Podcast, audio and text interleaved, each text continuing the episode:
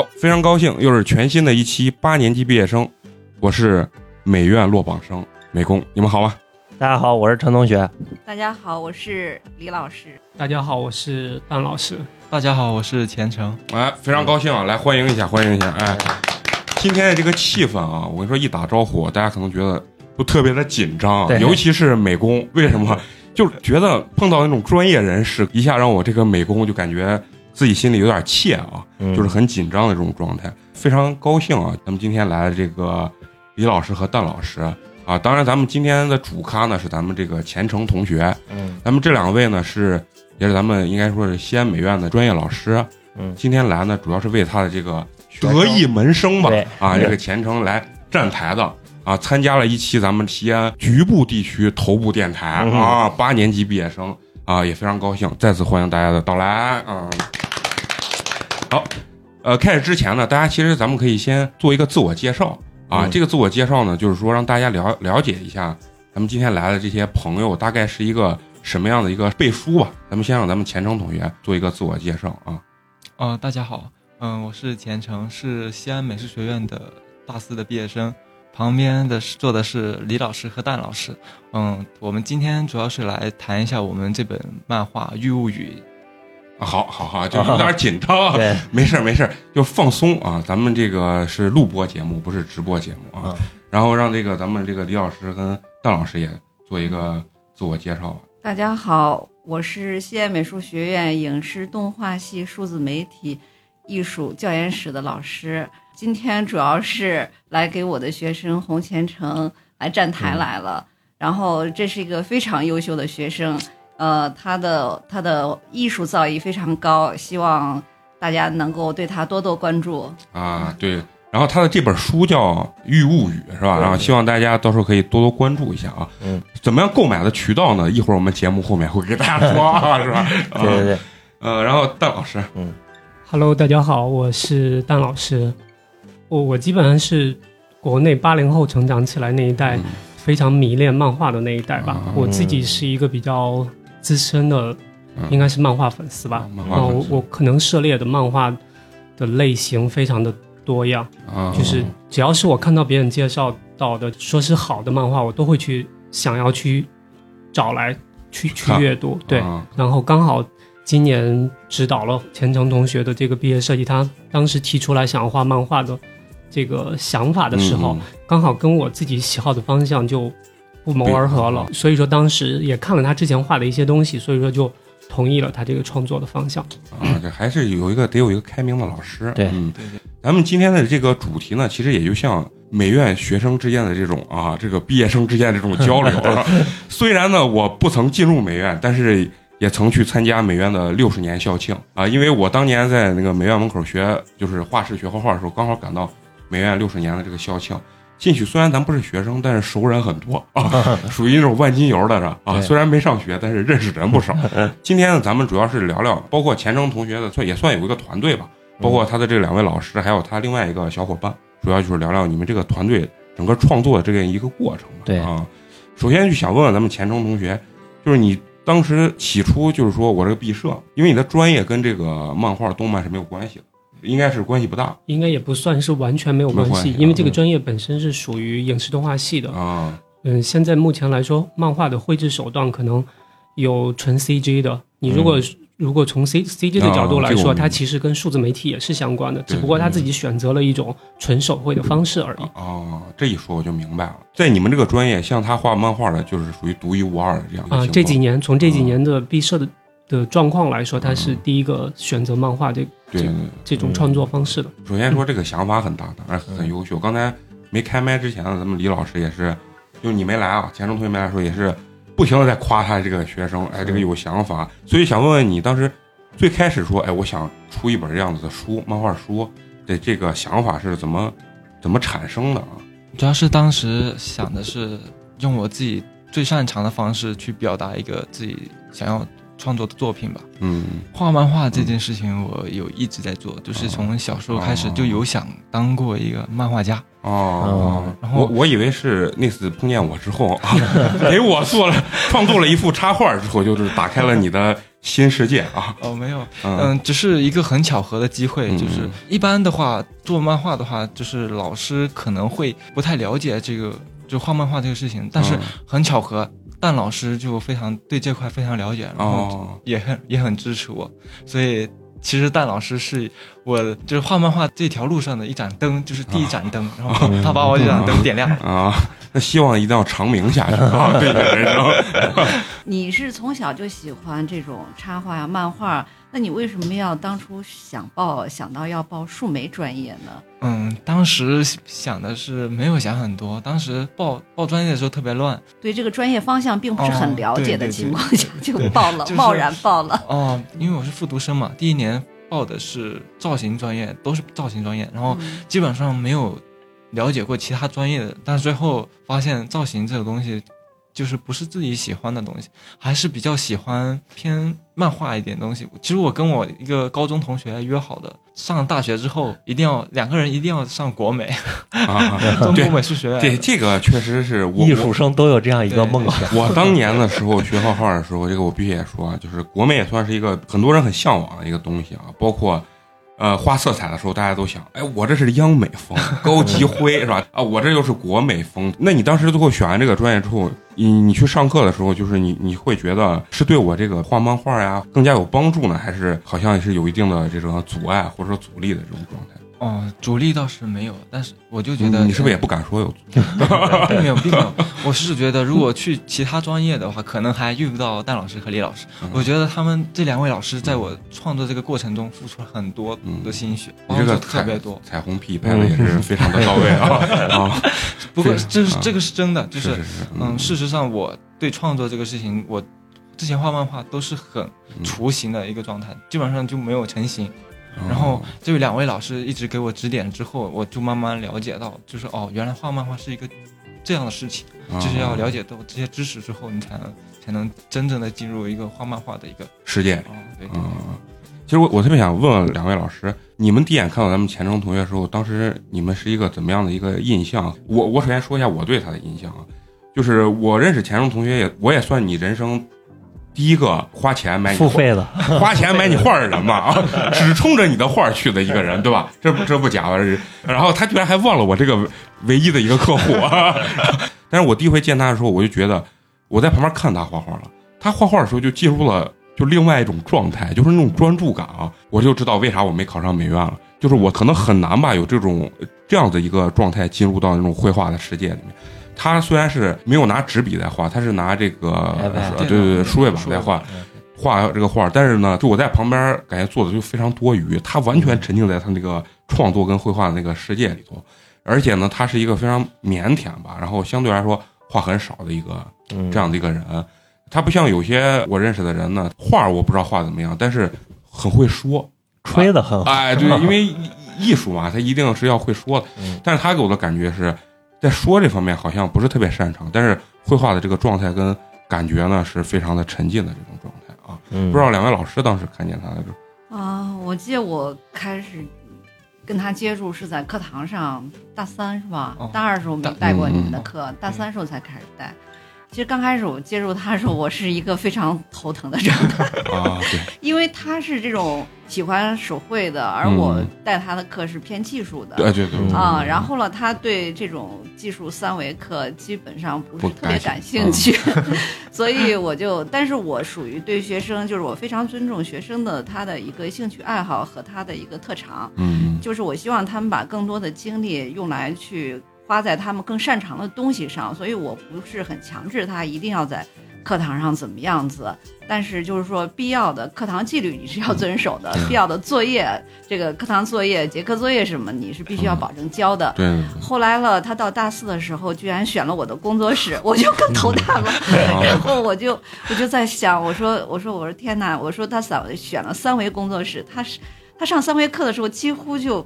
几乎就不学，他可怎么去完成这个毕业创作？嗯后来他就提出来了他的这个毕设的这个想法以后，其实作为我们数字媒体艺术嗯这个方向来说，其实它是需要需要你的作品具有一定的技术上的表现。啊，明白。就是说，比如说你可以手绘，但是嗯你手绘完了的这个东西，至少你要有一种交互性。啊，就跟我们前几年也有学生做这种手绘特别好的这种东西，然后他他的一般这种手绘的东西，它里头你本身你的思想性会，除了它的艺术性表达，就是说你这个作品本身要有一定的思想深度。啊，但是作为我们数字媒体艺术专业来说，它是你跟你的就是观众跟你的作品之间不是被动的一种观看，啊，他在就是说观看你的作品的时候有一种就是说是交互感。我明白。就是说，像我原来的学生，他做的也是手绘的这种，呃，这种，然后他是观众去，比如伸手呀，或者是做某种肢体动作的时候，他的作品就会形成一种动画出来啊对，它是一种互动的作品。嗯但是我知道，不管是他还是跟他一块儿合作的同学，在这方面，其实从从这种呃数字技术的角度上来说，并不是他们的长项。对，其实我刚开始时候对他们还是希希望他们到最后。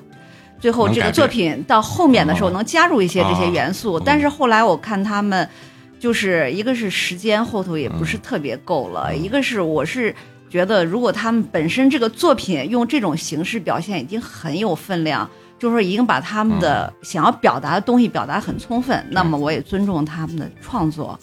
呃，然后我主要是从故事上，从这个创作的思想上、思想深度上，嗯。就给他们去进行辅导。因为嗯。我原来是在北京电影学院的时候上学的时候，经常嗯。是跑到人家编导课上去哦。蹭课的，哦所以就是说是本身我也带了五年的编导基础课，所以我是对故事的这个脉络呀，对人物的心理呀，然后你故事的节奏呀、结构呀这种。就是比较感兴趣，所以主要是从这方面去辅导他们。明白。嗯嗯嗯，那那那呃，蛋老师呢？我对他的印象吧，我嗯我第一次给他们代课是在他们二年级的时候，那个三维基础课，我当时是负责他们三三维基础的老师。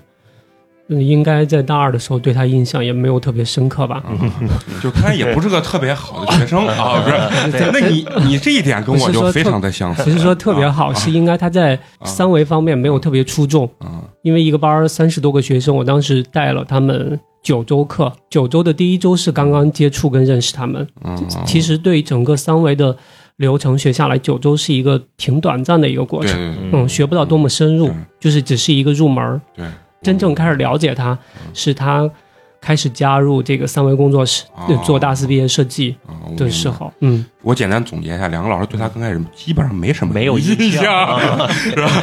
然后完了，最后你你却是反反其道而行之，加入了这两个老师的这个工作室啊。那你当时怎么想的？就加入这个这个咱们三维的这个工作室我当时就没怎么多想，我就觉得呃，李老师人特别好，啊？就是还有蛋老师 对蛋老师的印象就是。他第大三、大二的时候过来上我们的课，我觉得这个老师好帅啊！啊，都是一个很肤浅的这种外表的这种印象啊，没有什么深度啊。你这让人家觉得咱们学艺术的都没有什么深度，你知道吧？可能你们刚开始也没有，两位老师可能也没有想到，最后咱钱程同学在这个毕设上面啊，会有这么大胆的这种想法。可能慢慢加入之后才才才嗯确实他的他的作品最后的完成度嗯以及他的展览方式，嗯应该也是美院历史上第一次以以这种呃墙绘结合作品来来展现自己作对对对品，确实给了我们惊喜。嗯嗯，你可以刚好介绍介绍你你自己的这回这个毕设的这个展出方式是一个什么样的一个方式啊？其实我做的时候就没也没有想过，就是效果能达到这这样子的。这么惊人，哦这么惊人的啊效果。是你是把你你本身的书上的一些内容翻到墙上哦我们这个是直接把漫画原稿，就是哦把漫画原稿装框直接裱墙上去。哦啊，然后做，然后做了一个造型，做了一个是 puppet，就是这个英文、嗯意思就是我们这个故事讲讲的就是关于欲望被哦。哦人没有办法没有没有办法控制这个欲望的时候，哦。就会变成一个欲望的傀儡，哦。就是这个意思。他用他的原话做了一个呃傀儡那个英文单词的造型。哦哦，嗯。是这样，当时他在报三维工作室的时候，我跟廖老师当时沟通了一下意见，因为我对他的了解是，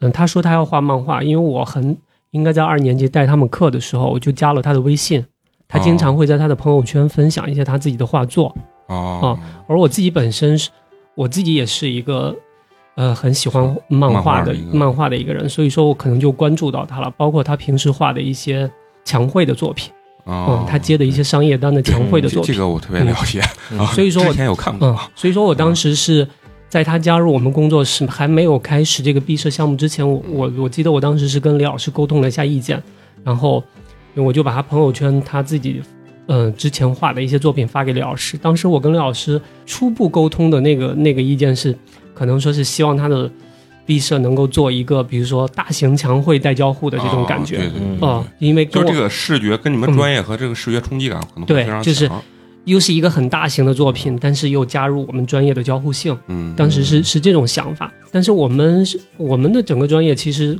老师跟学校都是很 open 的那种状态，所以说当时我们最开始这个毕设选择方向或者是学生想做什么，我们还是比较尊重尊重学生的意见，哦所以说在最开始那个毕业设计开题的时候，会让学生先先去提我自己想做什么作品明白，明白它的方向嗯。当时他刚开始，因为当时还是疫情，我们嗯第一次课还是在网网络授课的，哦还是在网上。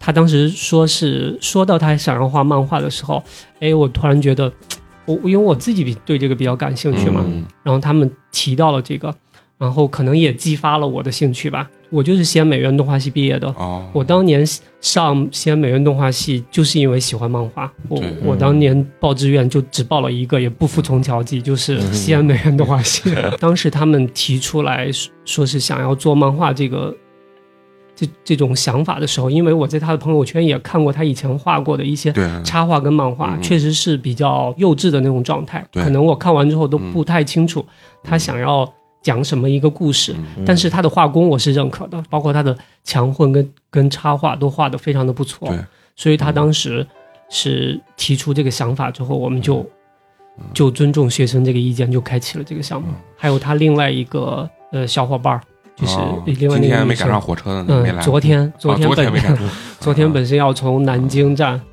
要来，结果去高铁站跑到火车站去了。他来不会就是为了参加咱们这次录制吧？可能是为了躲避这次录制。有可能，有可能啊。其实咱刚聊这么多啊，像咱前生同学肯定是最想聊一下他这本书本身的这个嗯这个内容啊。嗯呃，你们这本书就叫《欲物语》嘛，对从哦对对对从这个名字一听，咱们就知道讲的可能是一个跟欲望欲望有关系关于这么的故事对对对，如果不怕剧透的话，可以稍微详细的给我们描述一下。大概说一下吧，就我们以古代的鬼怪形象结合现代的社会热点事件哦而成的这种，呃，新型的漫画故事，对对啊对，就是嗯整个是来来说成这种的。然后，但是，呃，这本书的内容就是目前分了两个短篇。嗯我们的构思是本来想要画更多，但是因为时间的关系，目前完成了两篇，大概是在八十六页。我们的计划应该是在六篇到七篇左右，然后是。每一个短篇故事之中间的人物跟角色是互相穿插的，哦，有相关性。嗯，对，是相关性。嗯但是你在读任何一一个短篇的时候，它又又是完全可以独立成章，跟嗯跟别的又不影响。就是后续还要继续创作的。哦、嗯就是如果他还有嗯创作欲望跟创作想经历，我们可能把这个事情还会再继续下去。嗯嗯他们最早提出这个创作的时候，就是想做一个类似于《聊斋志异》的鬼怪啊什么的。哦，但是我们觉得那种对现代人究竟意义在哪儿？有有点故事有点架空了。可能是因为我是数数字媒体的老师哈，就是还是强调，就是说你的这个作品要关注社会当下的一些问题、嗯症结。就是现在社会当下的就是有一个很大的问题，就是很多人无法，就是说他不知道自己真正想要的是什么，被各种欲望裹挟着，就是说这个状态，啊，嗯。形成就是说内心的一种 类似于心魔似的东西。对，对，其实就是，其实这种东西，其实其实跟中国传统的那种那种过去那种鬼怪故事有点像，它是一种寓意性式的、寓性质的，就跟那个寓言故事似的。对其实嗯它是揭示的，就是人性中的一些共通的东西。为什么说咱们看国外的一些寓言故事，也觉得哎挺也能理解啊？哎对对对。你包括现在很多电影，它反映的东西，其实都是人性中很共通的东西。嗯我说咱们要做就做这种，我当时在朋友圈看见他发这个，首先，呃，怎么说呢？我其实虽然美院落榜生，但是我还是很崇拜这种能静下心来绘画的这种人啊，因为这是我缺失的一些东西，确实很牛。所以说你，你对你自身的这个作品，你自己有一个什么样的一个评价状态？哦，我觉得这部作品的话，可能，嗯，在打个分儿哦啊，，一八十分吧。八十分，那就相当满意了啊嗯！没有没有还就是还差二十分，差的非常多。当我现在知道我为什么没考上美院了，要求不一样啊啊！对于我来说，可能八十分对于我来讲的话，就是已经比较满意了我们在美院八十分是及格，啊。对是刚才伤害性不大，侮辱性极强的一句话，是吧？怪不得没说六十分啊！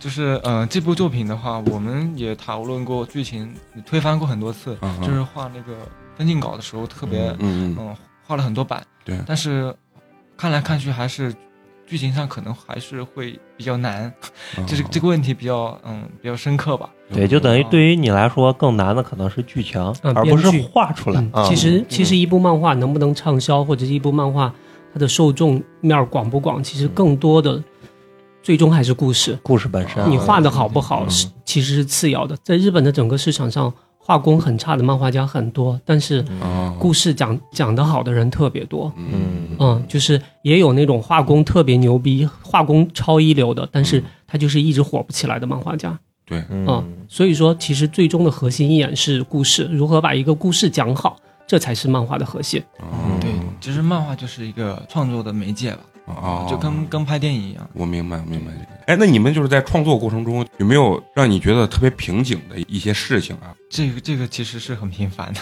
啊，很很很平明白啊，对对对嗯，就是有时候你对一个故事，嗯，不知道怎么编下去的时候，这个是一一件很痛苦的事情。确实是当时对我们对我们整个来说比较难的，可能就是就是来编故事，如何、哦如何来写故事，或者把这个故事讲得清楚。最开始的时候，就是他们给出了一个引子，这这个故事的引子。我们当时就是查阅了大量的社会热点事件，从这些热点事件里边再去筛选能够符合我们想要讲故事的一些一些事情来对。最开始很难，其实一直到第一个第一个短篇故事，呃，《玉物与符》把它画完之后，我自己从我自己内心来讲，我对这个都没有特别满意的状态。啊，就是嗯第一学期，但是，呃，他的画儿我是满意的，对。或者他的画儿给了我惊喜，啊，就是他每一周来，我们我们大四的毕业设计的辅导是一周一次，但是他当时带过来的手绘原稿其实给了我惊喜，就是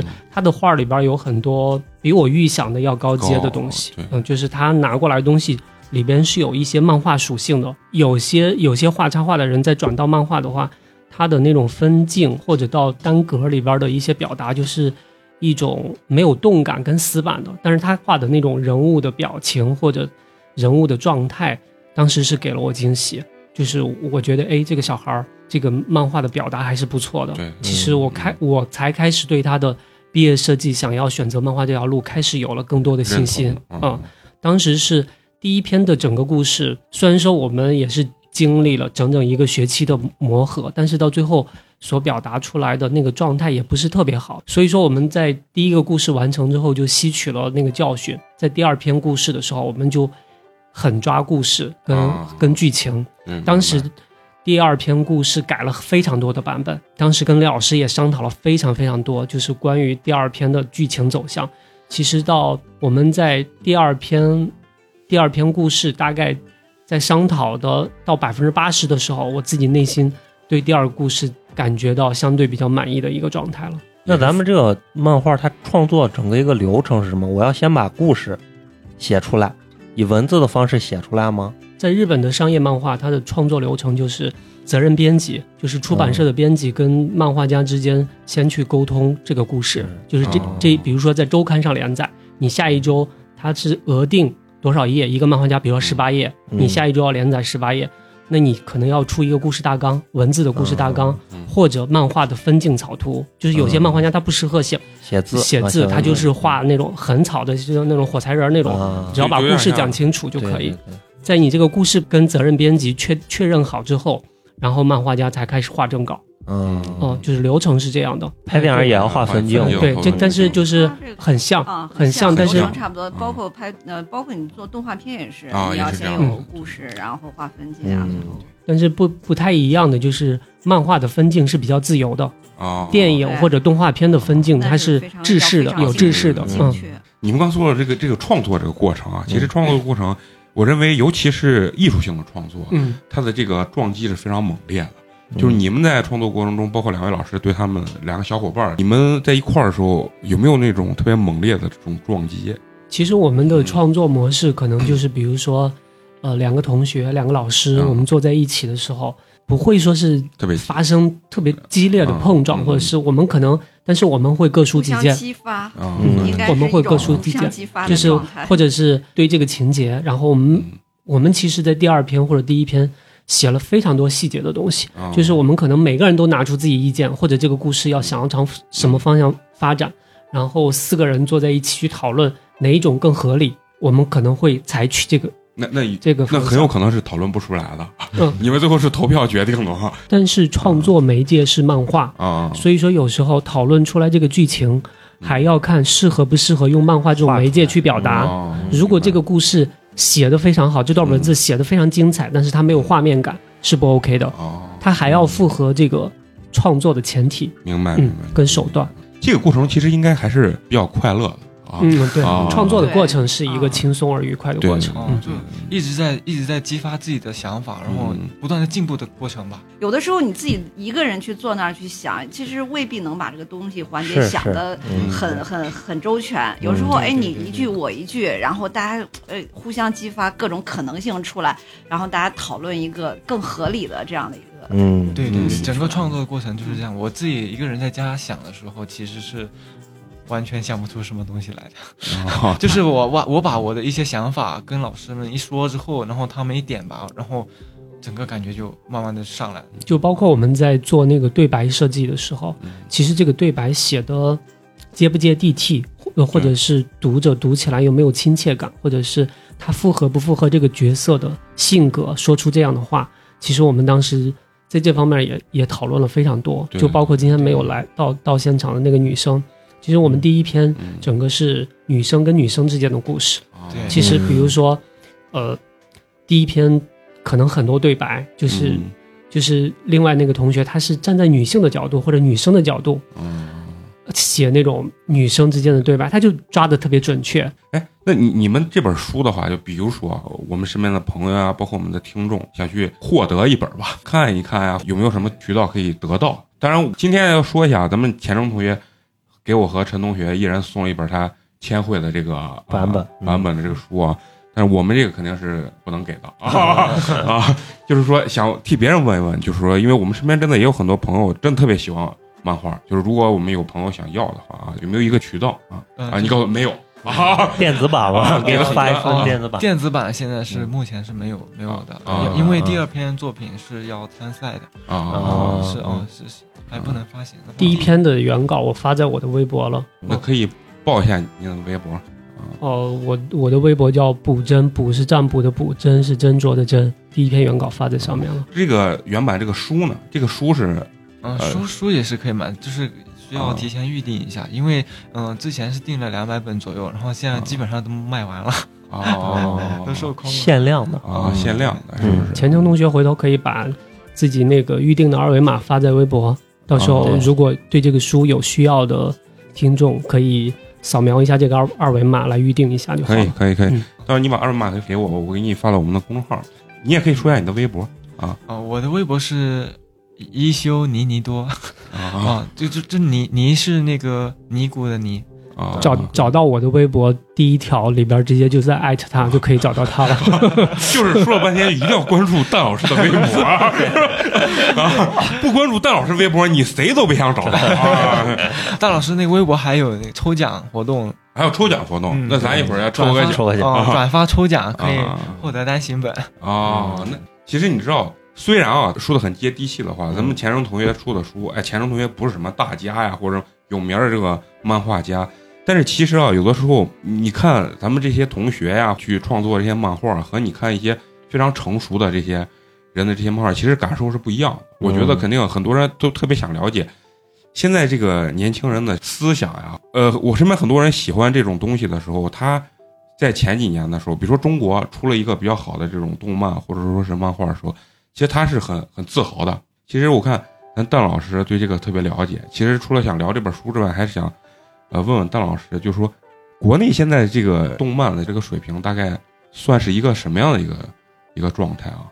从我个自己个人的角度而言，我大概我自己从小学三年级开始看漫画，我最早最早接接触到的日本漫画就是像高桥留美子的《乱马》，啊嗯、车田正美的《圣圣斗士星矢》啊，这个我们啊，过鸟鸟山明的《龙珠》基本上就是很早期传入国内的，啊。因为在最最开始国内也没有一个正版引进的途径，嗯。可能一直到我整个小学、初中、高中，我看漫画非常就是集中的一一个时间段，在初中、高中的时候接触了大量的日本的少女漫画，因为当时在中学班里有两个朋友，大家都喜欢漫画，然后我们每次买了漫画书之后，三个人之间会交流。我真正的开始收藏正版漫画是在我大学毕业开始工作，自己有收入之后，因为当时淘宝开始，呃，大量的进入了港台漫画、港台的正版，因为一些书，呃，不管是内容的限制还是其他的一些方面，是内地无法引进的，对，所以说所以港台引进的这部漫画，我大概是在我毕业开始参加工作之后，我我每一年投资在正版漫画书上的钱可能都是两万以上。嗯嗯嗯，包括到现在，我只要看，就是只要有，因为在在国内目前把这一批人，就是专门买正版漫画的嗯这批人叫做纸片党啊就是专门收集纸片的哦。其实跟六零七零后在收集连环画是一样的。对啊嗯，那顺便再推一下微博，有一个我们的一个群落，就叫纸片党，直接纸片党，哦。大大家可以关注一下这个，因为大家会在里边介绍每一个漫画的不同版本，比如说哦比如说港版的、台版的，甚至有人会买，呃，韩国版的、英文版的、日文原版的。就比如说我们里边有一个特别迷恋《灌篮高手》的人，他会把所有市面上能买到的版本的《灌篮高手》都买一套，然后拿回来去给你分析这个书的，呃，它是哪个装订好，哦哪个印刷好，哪个翻啊哪个哪个翻译好，对，就是这种很嗯。很狂热的粉丝。嗯至于目前国内漫画的一个嗯。发展状况，我自己感觉目前进入到一种比较畸形的状态，哦就是可能在我上初中、高中，甚至到大学那几年，国内其实还是有一些漫画杂志的，嗯。可以供这些漫画家去发表他的作品。嗯。的，是有这么一个途径的。但是现在目前市场上几乎没有这些漫画杂志，这些漫画杂志全部消亡了。啊啊、已经没有了。现现在发表的就是一些电子平台，这个就不知道电影啊或者什么的，是不是这样更挣钱啊？嗯，不一定，这不一定。对，就是国内现在分分化的特别严重，嗯头部的漫画家收入很高，但是靠下的人对没饭吃，对就是比如说像国内现在顶流的这些漫画家，像嗯夏达、许仙哲，他们的作品可能都会发表在日本或者输出国外的版本。哦。他们的可能不管版税啊，还是国家的一些政策扶持，他可能一年都是几百万的收入。嗯，但是不知名的漫画家可能就混得很差，而且现在可能出版发表的平台大概都是一些的 app 的平台。但是我我自己个人是对纸媒有情节的，啊，我嗯。明白。啊，就是八零后成长起来那那一代喜欢看漫画的人对纸媒有情节的，所以说我我是在大量的买漫画，我可能购买的正版漫画不下五千册吧，家里有个房子专门放放漫画啊，就是一直在流通的。哦我就是有时有的看完不喜欢的，我可能会再把它卖掉。哦嗯，就是就是这种状态。嗯就是国内目前故事型漫画怎么说？针对目前针对小学生的像知音漫客这种漫画杂志，已经把它变成全彩的那种模式了。就是黑白漫画在国内现在没有市场，但是我自己又是读黑白漫画成长起来的，我喜欢看黑白漫画这这种感觉的。但是国内目前这种画全彩这种形式的，真正有艺术性或者嗯有艺术表达、有色彩上色、有艺术高度的作品并不多。啊，我明白了，就是嗯其实还是对这种东西是有一种自己的情怀了。嗯，对。嗯但是国内目前故事性漫画销量不好，反而就是画集类的、画册类的销量又特别好。哦就是所以说，我自己感觉就进入了一个比较畸形的一个状态吧。国内销量好、单行本销量好的很多都是先在国外出版，嗯然后再在国内开始出，像夏达的《长歌行》呀、《子不语》啊，这种销量都还不错的。像《长歌行》，它也是在日版，它出版了可能五个语言的版本。像许仙哲的《标人》，它也是在日本连载的，日本也出了单行本。这种比较顶流的漫画家，像许仙哲的《标人》，他依然是在黑白黑白形式的在出版。上色的漫画也有画的非常好的，嗯。就是那种艺术性很高的。嗯，但是目前来说，呃日本依然是以黑白漫画为主的。对，对对，嗯，但是可能彩色的更偏绘本，像哦。欧漫、美漫都是全彩。对对对，嗯。嗯，可能国内现在处在一个比较畸形，就是故事分镜这种学日学日本，然后上色又开始学欧美。学欧美，就是学的有点不太像吧。哦嗯，发展的过发展的一个程当中过程。模仿还在一个模仿的阶段。嗯对，最后让钱志忠同学再宣传一下他这本书，呃，需要玉无语的朋友可以关注我。前预定一下，关注不 是蛋蛋老师的微博，是吧？进行抽奖吧。啊，那蛋老师最后再把你的微博再给大家说一下啊，让大家关注一下啊。哦，我的微博是卜针，卜是占卜的卜，就萝卜那个卜，然后斟是斟酌的斟。好好，大家就是有兴趣的一定要去关注啊。对对对，戴老师微博一般会分享一些什么样的内容啊？基本上都是漫画，嗯哎呀，漫画迷一定要去关注一下。咱们今天这个主题是什么？西美之光嘛，对吧？嗯啊，就我老感觉我蹭人家热度呢，是吧？虽然考两年没考上，但是我其实还是对人家这种特别认真的学习艺术或者说搞艺术的人，还是特别羡慕的，特别羡慕的，因为自己没达到的这种东西啊。然后我一看到他当时在朋友圈发的时候，内心还是有点小激动和自豪的。呃咱每年的西美的这个毕业展、报道的不是很多，钱钟同学当时在朋友圈一发的时候，我就觉得这一必须得来咱们这个节目要录制一下啊，嗯其实我们今年工作室的四部作品都非常优秀，是吧？嗯，可以。嗯别的三部作品，一个叫 Zoas，还有一个 Tree，、嗯还有一个叫载体。他们的宣传视频在 B 站上都可以看到。都可以看到。嗯，感兴趣的朋友都可以在 B 站搜到这三部作品。那最后就是也特别感谢两位老师跟钱钟同学啊，能来到咱们今天这个节目。本期节目咱们就到这儿了。那最后呢，还是要感谢一直支持和收听八年级的这些听友啊。如果大家感兴趣，想跟我们有更深入的交流的话，可以关注我们的微信公众号“八年级毕业生”，八呢是数字的八，嗯然后进我们这个粉丝群。那本期节目咱们就到这儿，下周咱们接着聊，拜拜拜拜。